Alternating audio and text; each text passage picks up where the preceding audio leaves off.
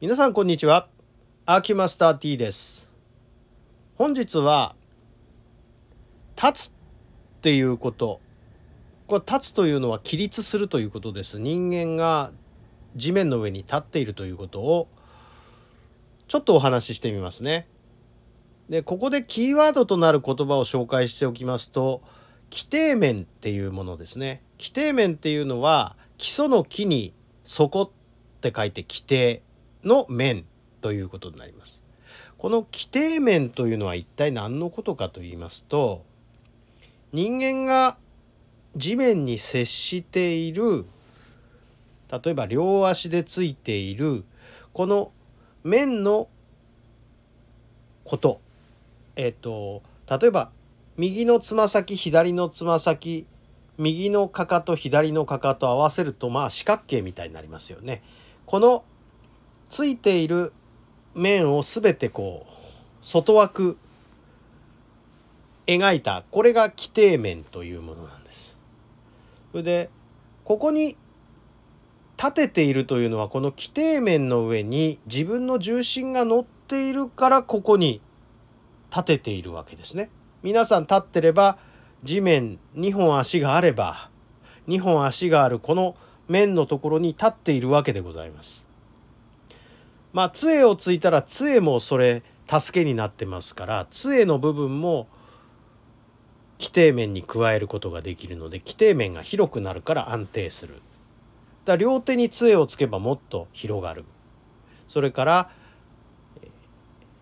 体が不自由な方歩行器まあ赤ちゃんなんかもそうですけど歩行器に車輪がついてたりしますがこの車輪を全部線で結ぶと基底面になるわけです。でこの基底面に重心が乗っているから立てているということがあります。それともう一つはこの基底面をここに乗せるだけの筋力ともう一つはバランス力があるからここに立てているわけです。つまり基底面のところに重心を乗せておけるだけの能力を持っているから立てているというわけです。それはもう全問答みたいにこれだからこれだからこれだからって、えー、広げていくと最終的には生きてるからとかね。地球にいるからとかね。ものすごいあの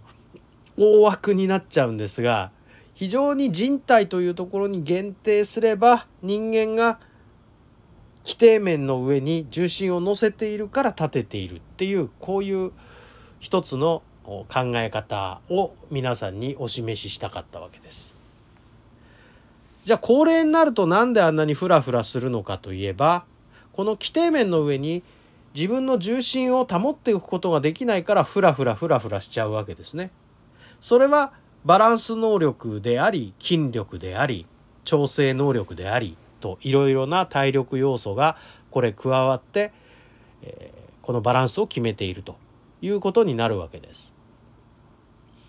ということで立つっていうことがまずは課題になってしまう人もいるんですね世の中には。の規定面の中に重心をの保っておくことができない人当然地球の引力でえー、重心の位置から水線を下ろしたその位置が規定面に乗っているということがこの条件になるわけです。ということで今日は立つということはどういうことなのか立ってその姿勢を保持しているとはどういうことなのかということを主にこれは力学的なことを中心にお話ししたことになりますかね。でそこには諸条件がいろいろございますと。いうことも解説させていただきました。そんなわけで、え立つということを今日はお話ししたまでです。この後ちょっとこのシリーズ、規定面シリーズで少し話をしていきたいと思いますので、よかったらお付き合いくださいね。それでは失礼いたします。